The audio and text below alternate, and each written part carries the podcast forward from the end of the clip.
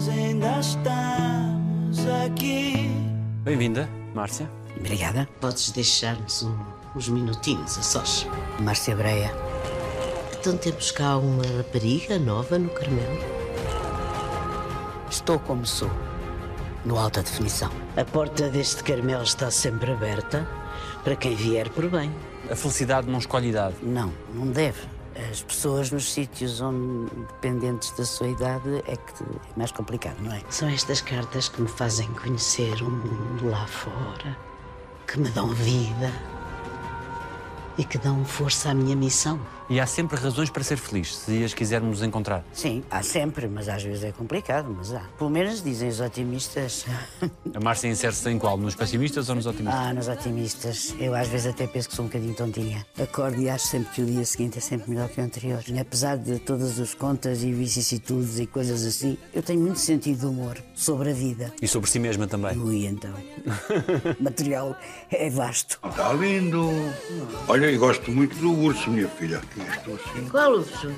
Este está aqui. Este não é um urso. A parceria com o Rui de Carvalho na Nazaré é incrível. Sim, vivemos com ele desde o palavrão a tudo mais que me apeteceu dizer e ele já dizia imenso também, já falava comigo como se isso fosse normal. Fico muito contente porque eu acho que se não se parte para as coisas com uma certa alegria e uma certa vontade ou há vontade de estar, é tudo uma maçadoria. Nós somos o casal mais animado daqui. Lembras-te?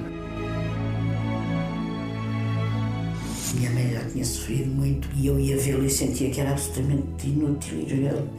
Mas tinha medo de não ir ver e, e no único dia que não a fui ver, ela morreu.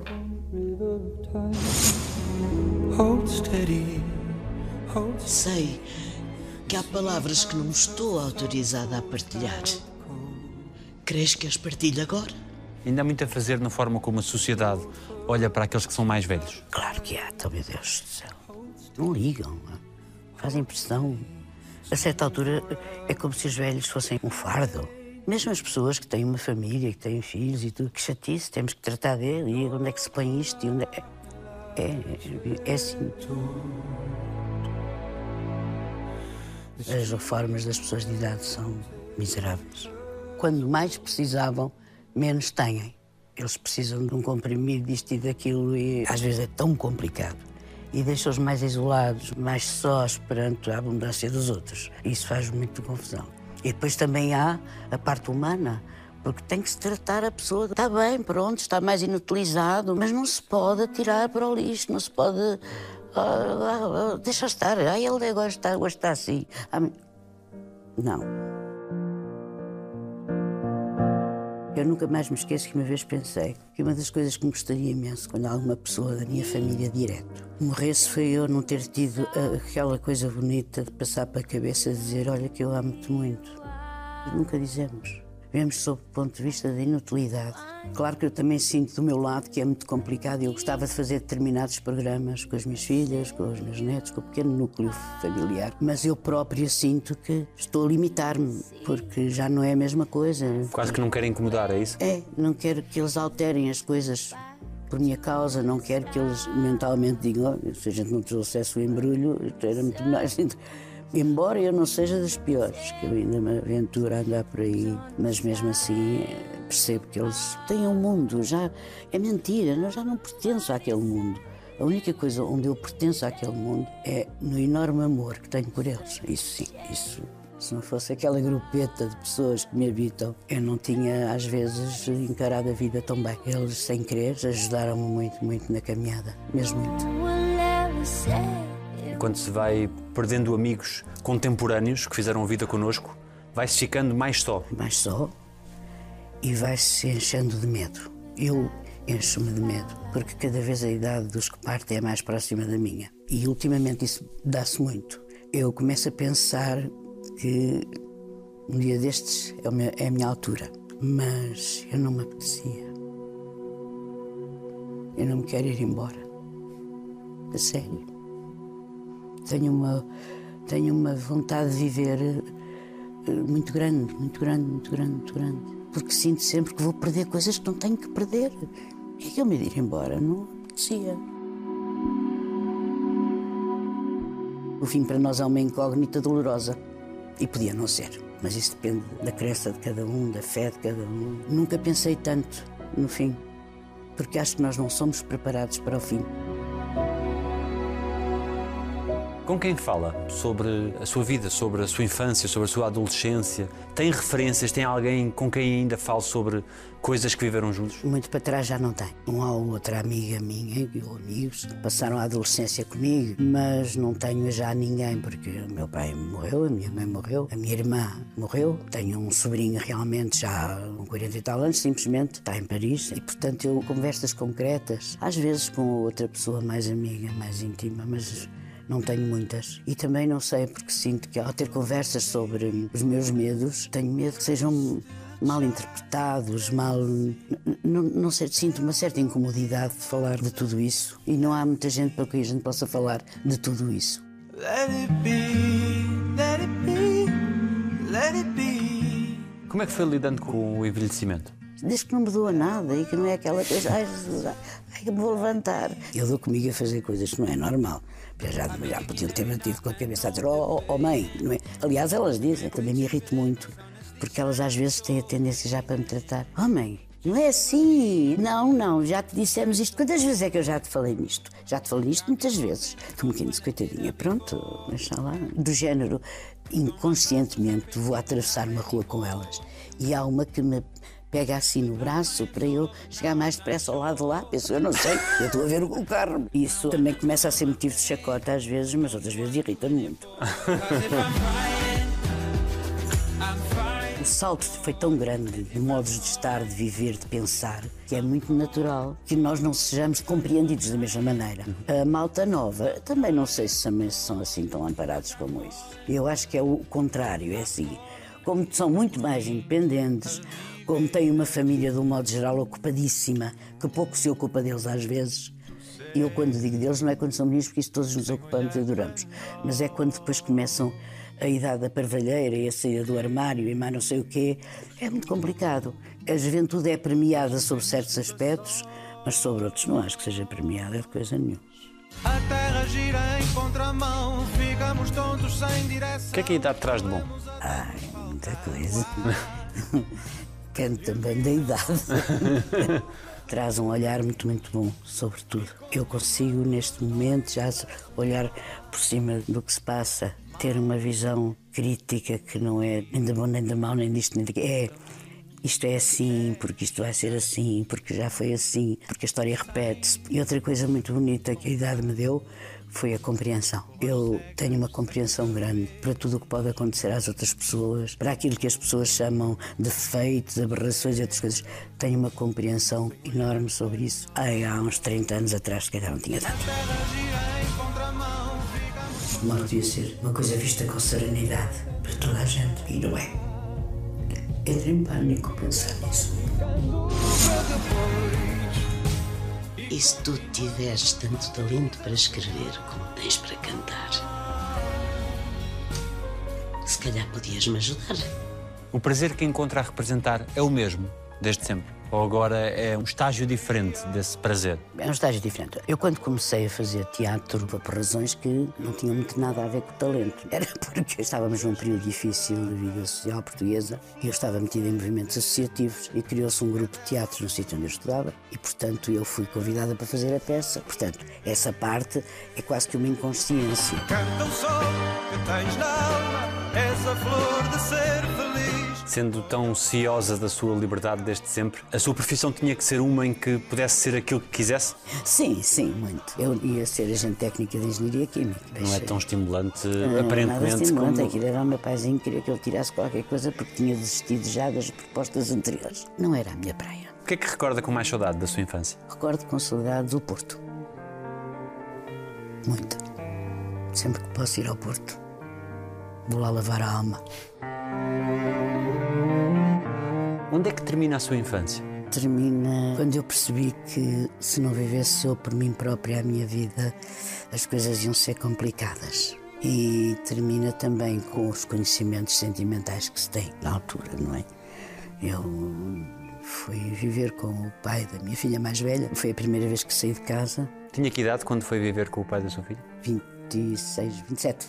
Naquela altura era tudo muito complicado e, sobretudo, numa cidade como o Porto. Uma coisa era ter alguém, outra coisa era viver com alguém, porque implicava umas certas normas púdicas da sociedade, coisa que felizmente nunca atendi muito. Não, nunca. Eu dizia sempre o que enfurecia muita gente: eu nunca perco uma boleia. E havia muitas boleias? Havia candidatos à boleia, sim. Se me interessava, interessava. E vivia o que tinha que viver. O meu pai nunca se importou muito com essas coisas e dizia que a vida era mesmo para se viver. No dia em que eu decidi ir viver com uma pessoa, ele disse: A cama onde fizeres, a cama é que te deitas. Está tudo dito. É para amanhã, bem Márcia chegou a estudar num colégio interno? Cheguei um ano, tive castigo. Porquê? Porque eu não estudava nada. Que Queria pai- namorar? Era namorar, era meter-me nas coisas que não devia meter, era tudo. Andava ali assim um bocado a experimentar a vida, que era o que eu gostei sempre de fazer. os dias sempre iguais. Para tomar, na altura chamava-se Colégio Nápoles, que era ainda da família do, do lado do meu pai. Aquilo era uma coisa pior que uma casa de reclusão. Tinha uma farda, se tivéssemos um tipo de nota até ao 12, ao domingo saíamos um bocadinho a passear ao mochão. Se tivéssemos de 12 a 14, íamos ao cinema. Tínhamos que entrar primeiro, para não nos tocarmos com ninguém do sexo oposto, e depois lá víamos o filme.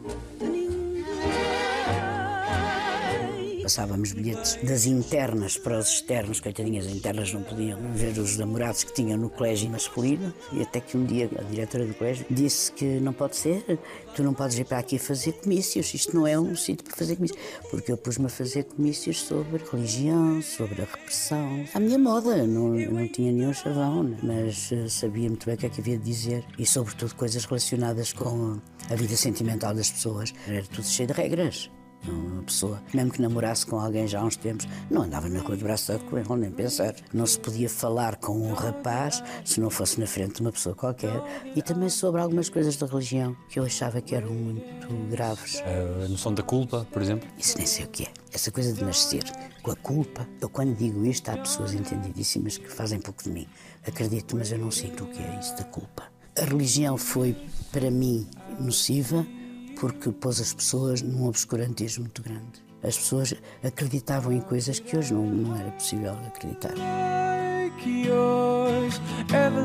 A vinda para Lisboa foi difícil para si ou foi mais entendida como um salto para a liberdade? Era difícil só porque eu já tinha a filha mais velha, não é? Mas eu vim para Lisboa com uma proposta de trabalho, do, na altura Vasco Morgado, e achei que era a altura de sair daquele ninho onde estava, porque também já não estava nada a ser bem, nem para mim, nem para a pessoa que vivia comigo. E, portanto, aproveitei o facto de ter esse convite para me vir embora mesmo, com a mala de cartão e a criancinha debaixo do braço. Como é que conciliava isso com uma filha pequena? mal.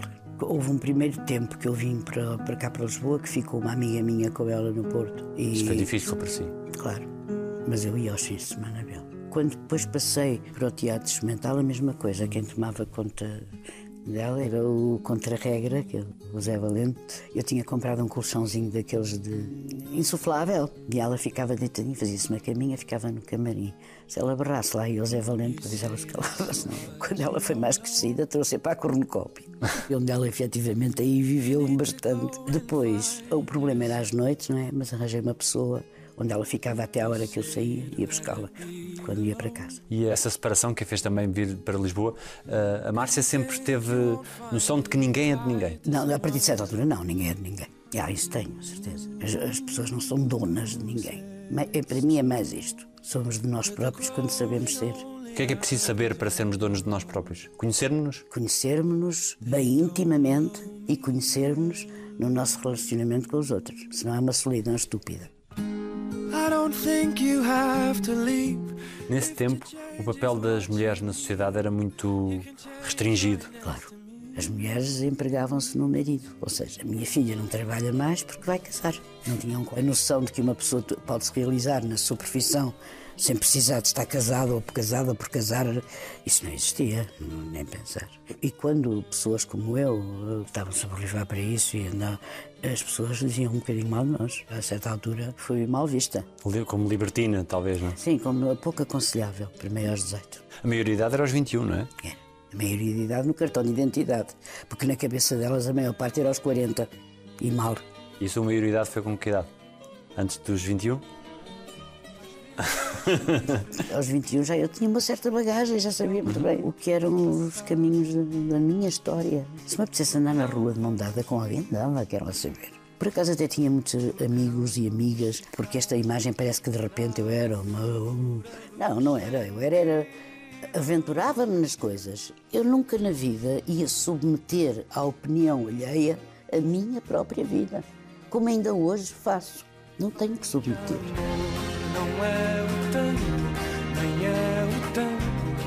Namorou muito. Ah, sim. Era muito galanteada. É.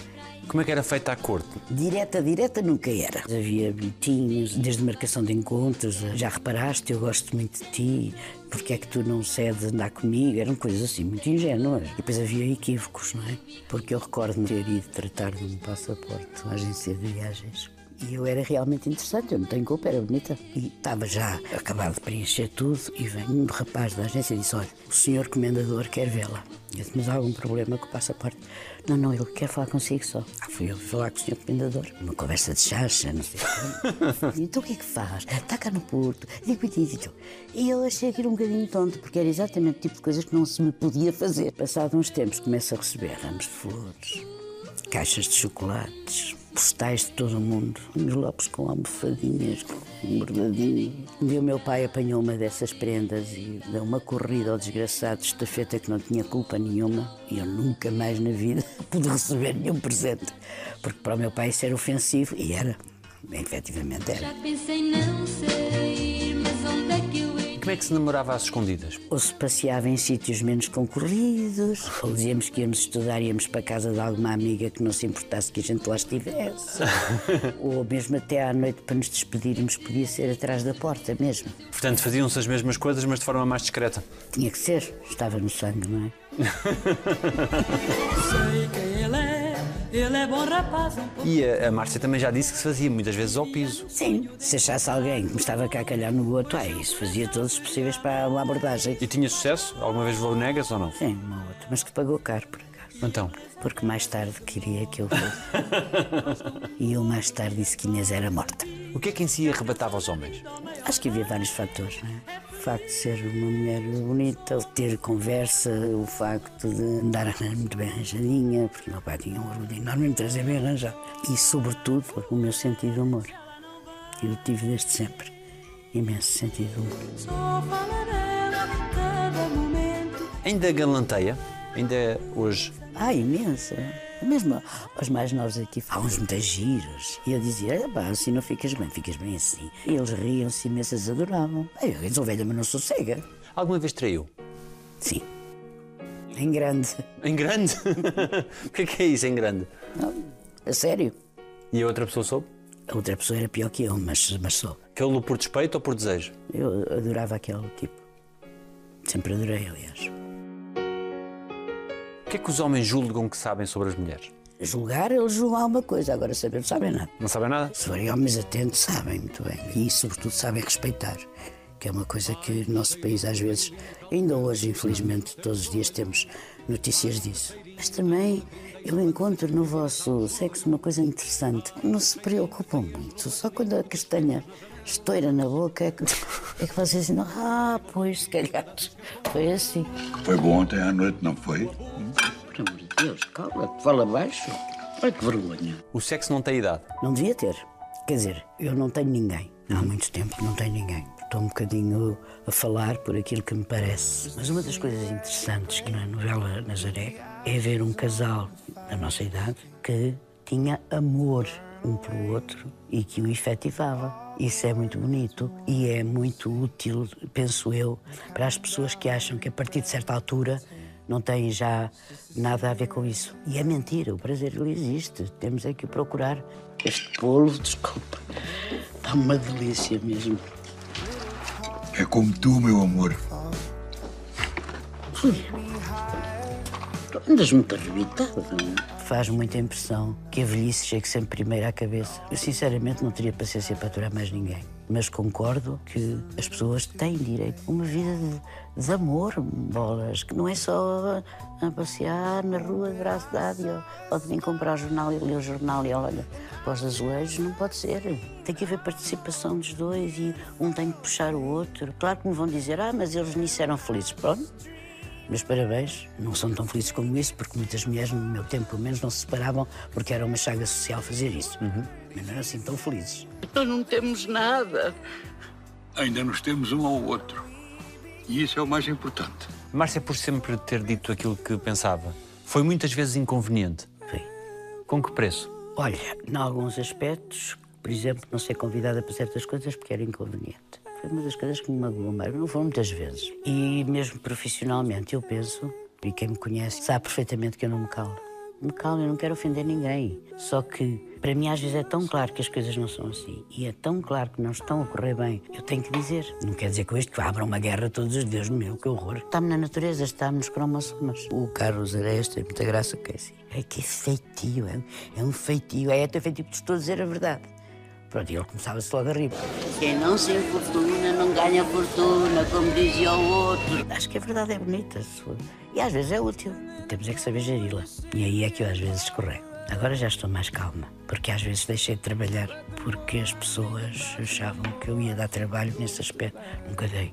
Cumpri sempre tudo o que me pediram. Agora não me peçam para passar pelas coisas e fazer de conta que elas não existem, porque não é verdade. Mas se é verdade, porque é que não sabia de revelar? Era difícil viver consigo, conviver ou não? Conviver não, mas viver Eu ainda hoje tenho um bocadinho mau gênio. Sou às vezes muito imperativa e, e custou-me imenso. Por exemplo, a minha filha mais nova vive comigo mais meu filho. Eu sei que é uma situação muito má para ela. Ela ter de viver com a mãe, já com o filho e tudo, porque devia ter, era uma casinha para ela, como toda a gente sabe, essas coisas todas. Só que não pode, porque o ordenado não permite. Portanto, está com a mãe, que a mãe tem uma casa grande e não precisa. Pode passar dois dias lá em casa sem o haver. E eu esforcei-me sempre, apesar de nem sempre conseguir, em não me meter demasiado na vida dela. Na, vida sentimental eu não me meto. Posso conversar com ela sobre o assunto, mas não me meto. Mas nas regras dentro de casa é complicado. Como ela era a mais nova e como ela ainda tem um ar ainda mais novo, tenho aquela tentação de agir como ainda a mãe, não é? O nascimento das suas filhas trouxe-lhe uma nova forma de amar. É um amor diferente É muito diferente. É uma espécie de, de sonho, de dádiva, de coisa bonita que a gente tem ali. Como é que eh, recorda os dias em que elas nasceram? Recordo a noite em que me deu a primeira dor da primeira filha. Foram coisas diferentes, uma e outra. Eu fui ter a criança à ordem do Carmo. À noite tinha ido para casa de uma amiga minha esperar pelo pai dela para ir para casa e comecei a ter umas dores estranhíssimas e andar para caminho da casa de banho. Isto não é normal. E então telefonei à médica e a médica disse: Márcia, prepare-se, antes da madrugada vai ter que entrar na maternidade. E assim foi, fui, foi fantástico, só me custou subir a escada.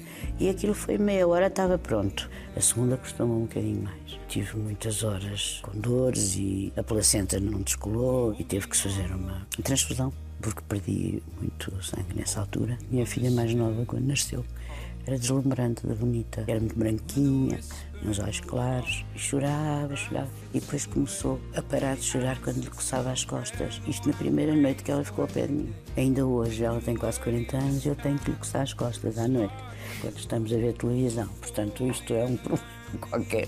E da mais velha, às vezes quando penso no que foi a expulsão do, do bebê, é como se ainda tivesse a memória di- disso.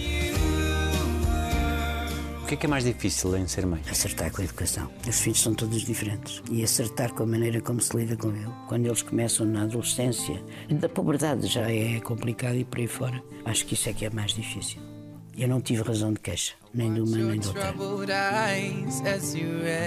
Que momentos felizes te recorda de viverem juntas? Todos. Nós, de vez em quando, lá fazemos a viagem familiar profilática. E para as raízes não se perderem. E é sempre muito engraçado, é sempre muito agradável, muito cansativo, mas é muito interessante. E fazemos uns jantares familiares. Parece uma família italiana. E continua a ter sobre elas a visão de que são meninas? A mais nova às vezes nem passa isso pela cabeça. E é por isso que, que friccionamos tanto. Mas, Ah, friccionam muito? Ui, porque ela é muito perentória. E eu também sou. Então é teimosia, é um jogo de teimosas mesmo. O amor de avó é muito diferente do amor de mãe. O amor da avó não existe assim. O amor da avó é escangalhar tudo o que os pais fazem. O que é que é escangalhar? Por exemplo, elas não podem comer isto ou aquilo e, e às vezes lá está na mesa uma coisinha para comer. Antigamente ia lá fora, pá, era comprar uma coisinha para a filha, uma coisinha para a outra filha, uma coisinha para mim. Agora não, chega a um sítio qualquer e é o que é que eu posso levar para a Carolina, o que é que eu posso levar para a Leonor, o que é que eu posso levar para o Daniel. Fazer refeições especiais de que eles gostam mais. Podes sentar-te se quiseres.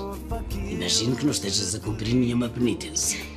Eles gostam de ver a avó. Adoram, que é caso raro e nunca visto, porque normalmente não dizem nada ou então é seca, é tudo seca. Há uma altura em que é tudo seca. Mas não, gosto imenso. Ai, não me acredito, isso não é verdade. Quando a sua neta mais nova entrou consigo em palco, foi muito especial. Foi. Elas entraram as duas, mas a primeira foi a primeira cena comigo e com ela. E então entrávamos, atravessávamos. É indescritível. Ela virava-se e tinha que dizer a frase dela que era Minha avó. Ai, meu Deus. Quando ela disse isto, pai, eu desmanchei-me. Porque era uma voz daquele ser que eu amo imenso a dizer uma coisa pelo seu nome mesmo. Minha boa avó. Porque choras e não sei o quê. Ah, ninguém me tira esse bocadinho. E ver a outra que nunca tinha feito teatro a fazer de príncipe e a esgrimir e a fazer umas coisas que não era suposto, não é? Porquê? Porque elas estavam no meu terreno a fazer uma coisa que eu gosto muito. Isso foi muito bonito. A chegada dos mais novos atenua a perda dos mais velhos. Atenua, claro. Atenua. Minha mãe foi a primeira a falecer, morreu em 71. O meu pai morreu em 88. E a minha irmã, que eu não estava à espera, morreu em 90 e 94, 96. F- Foi horrível, devo dizer-te, porque eu tenho sempre muita força, eu vou buscar forças nem eu sei onde, mas não estava assim à espera e o sofrimento fez-me mal e a minha mãe já tinha sofrido muito. E eu tinha sofrido muito por, por vê-la sofrer e ela já não estava a dar a cor de si. E eu ia vê-la e sentia que era absolutamente inútil ir vê-la. Mas tinha medo de não ir ver. E, e no único dia que não a fui ver, ela morreu.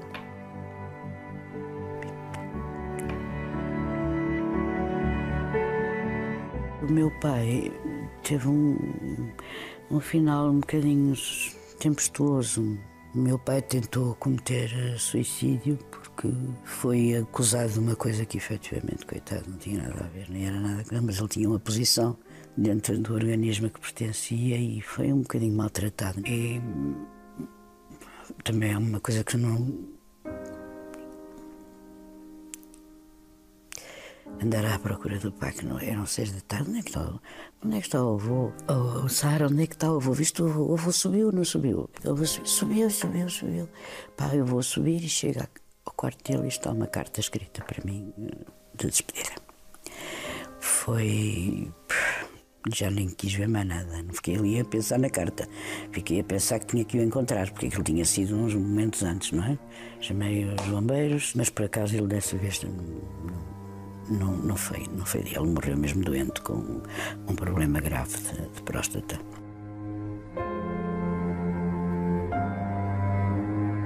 O meu pai, até ao último minuto, não pensou que ia morrer. Nós já todos sabíamos que ele ia morrer. A minha mãe, então, muito menos. Porque a minha mãe perdeu a noção de tudo. Uns dias antes, só gritava: Minha filha, onde é que está a minha filha? Eu às vezes estava ao pé dela. A minha irmã, eh, penso que seria a única que a certa altura se apercebeu que ia ser o fim. Fui avisada que ela estava muito mal, que tinha sido internada de urgência, e então lá fui eu a correr para Paris ter com ela e, e ela estava realmente muito mal. Depois tive uma conversa à parte com o médico eh, do hospital e ele disse que não havia nada a fazer. Era uma coisa já tão disseminada pelo corpo todo que não, não a podia fazer nada. Mas ela, a conversar, passava a vida a dizer que, que ai, mas que olha o que me havia de acontecer. Eu agora, quando estiver melhor, quero me ir embora para a montanha. Pode ser que tu possas ir, Márcia. É, se eu acabar o filme a tempo, sim, posso ir. Eu sabia que nada daquilo ia ser verdade. E isso tortura muito. No último dia que eu tinha que me vir embora, porque já filmava no dia seguinte, foi um horror para mim. Horror. Porque eu sabia que não ia voltar a ver. Ela teve muita influência na minha educação também.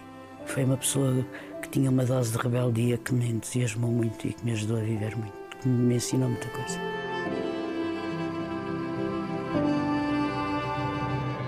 Facto de não crer em Deus torna as perdas mais definitivas. O facto de não acreditar que haja alguma coisa para lá. Claro. Se calhar, se uma pessoa tiver uma coisa muito forte muito para além de tudo, para acreditar, eh, refugia-se nisso e aprende a saber o que é a morte, mas nós não fomos preparados. A nossa religião, pelo menos, nunca preparou ninguém para a morte. A morte, para um crente absoluto, é, é sempre o ponto final, é o castigo, é isto, é. Nada disso. A morte devia ser uma coisa vista com serenidade para toda a gente, e não é. Entra em pânico pensar nisso. E pensa muito. Ultimamente, sim. Mesmo estando bem de saúde e, e feliz, é uma ideia que a atormenta. Atormenta-me porque sei que pode vir a qualquer momento, não é? Eu não, não tenho nenhuma doença que pronuncie tal, mas eh, sabemos que é assim. Há um dia que vais ao médico e diz-te: Ai, olha, isto hoje não me deu nada bom resultado. E a partir daí começa. Ou a gente se prepara mesmo e vive até ao último minuto, ou então é um sofrimento.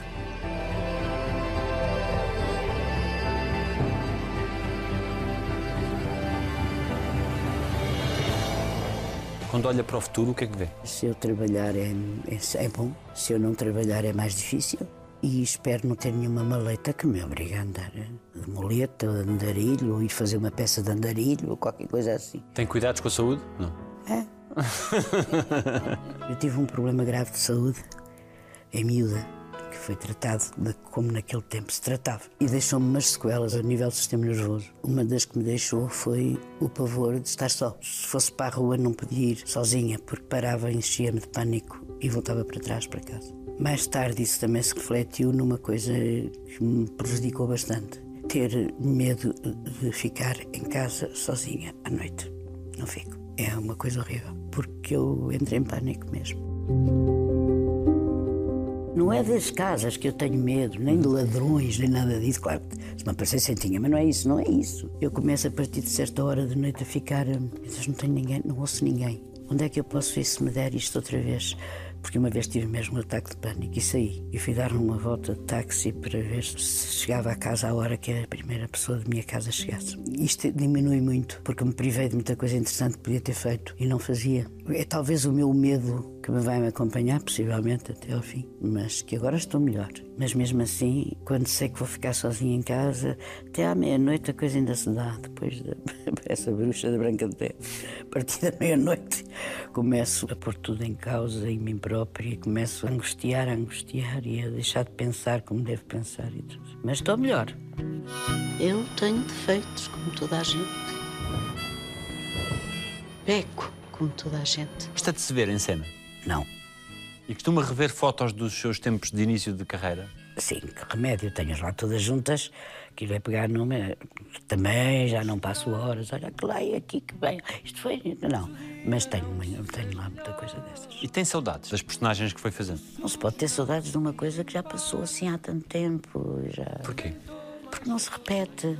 Porque começa a sair da lógica da verdade para uma espécie de, de utopia. Se calhar aquilo já nem era aquilo, aquela personagem que eu fiz, se calhar se fosse hoje não era assim. Não consigo encontrar na palavra saudade aí. Eu posso é ter saudades, e isso tenho muitas, do tempo em que aquilo se passou e das pessoas que me rodeavam. Eu tenho que dizer uma coisa: eu amo as pessoas. Eu amo pessoas com todos os defeitos que às vezes lhes reconheço que eu também tenho, mas eu agora estou a falar. e antes não só. e quanto mais generosas são e quanto mais verdadeiras são, mas eu amo. Seja de que classe forem, façam elas o que fizerem. Se a Márcia conhecesse a Márcia, dar-se-iam bem? Ui, acho que não. Porque eu tenho algum sentido crítico sobre os disparates todos que faço e digo. É uma imagem engraçada. É, é que vendo-me ao espelho também não dá. Sonhos tem por cumprir. Além de viajar. Quer ir aonde? Qual é o seu sonho de viagem? A- a- Esta mais próxima agora era a Sicília. Em tempos tive o sonho de ir a Petra. Porque há sítios que têm uma coisa qualquer a ver comigo. Mas, entretanto, aqueles malvados deram cabo de Petra, não é? E gostava de ir além da Sicília, uma região de Itália que é muito bonita, que eu acho que se chama Solento. E que eu estive a ver num programa de televisão e via-se aquilo de cima. Era uma coisa de sonho. Apetecia-me ir à Índia sob o ponto de vista Espiritual. panorâmico. Não. Ao espiritual. Então para quê? Não, Isso é só fazer ali Didi.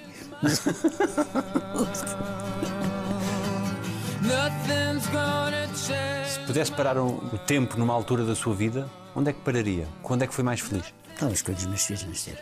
Esse foi um dos momentos. E outro foi quando comecei a perceber, e eu isto vou dizer, do quem doer, quando comecei a perceber que tinha valor nesta profissão. Aí sim. E já não era muito nova. Tinha que idade? Pai, a partir dos 50. Comecei a perceber, afinal, eu tenho qualquer coisa cá dentro que é reconhecível, é reconhecida. Porque eu nunca acreditei em mim, nada nesse aspecto. Porque as coisas para mim saíam naturalmente. Era natural ter aquele comportamento tanto artístico como, como intelectual, etc. Mas quando comecei a perceber que muitas vezes o que eu dizia influenciava e era bom para mim também, porque me dá, enchia-me o ego, aí comecei a ser muito mais feliz. O que é que aprende com os mais novos? Oh, está viva. Eles podem ser chatos às vezes, mas, sinceramente, é uma alegria. E depois há uma displicência neles que às vezes me choca, mas depois digo: caramba, é isto mesmo, que é o percurso deles. Gosto muito. Claro que alguns aprende-se mais com outros, mas seleção faço eu.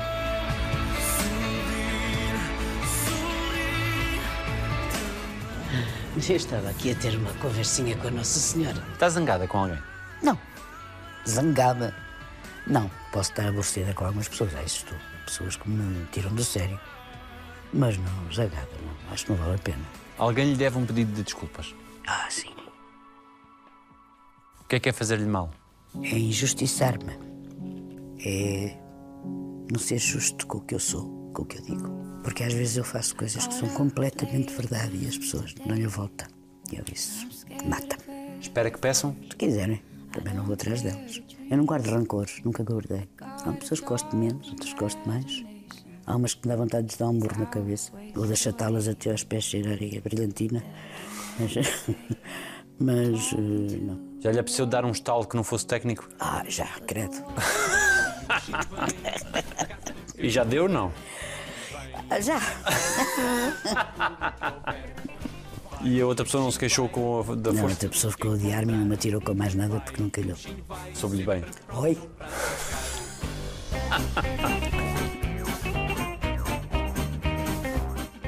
E beijos sem ser técnicos, deu? Não, é muito complicado. Eu agora vejo coisas fantásticas.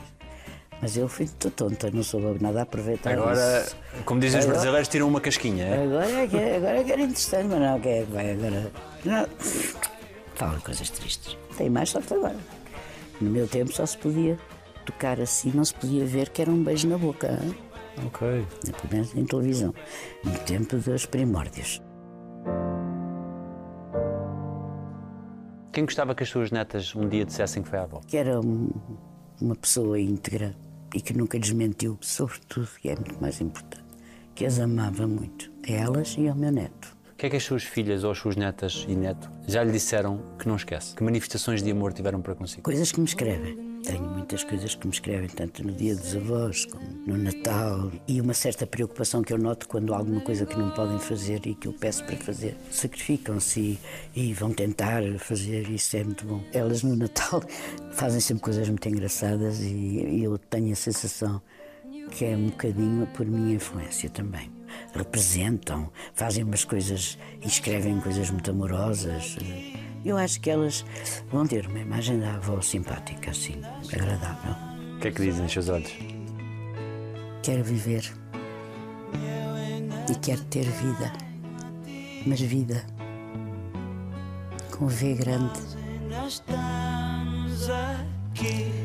Quero olhar para as coisas tanto com a pureza que devia olhar, como com a sapiência que a idade me deu. Muito obrigado. Afinal, não custou tanto. Mas intimida-se um bocadinho. Muito obrigado. Nada de quê, pelo amor de Deus.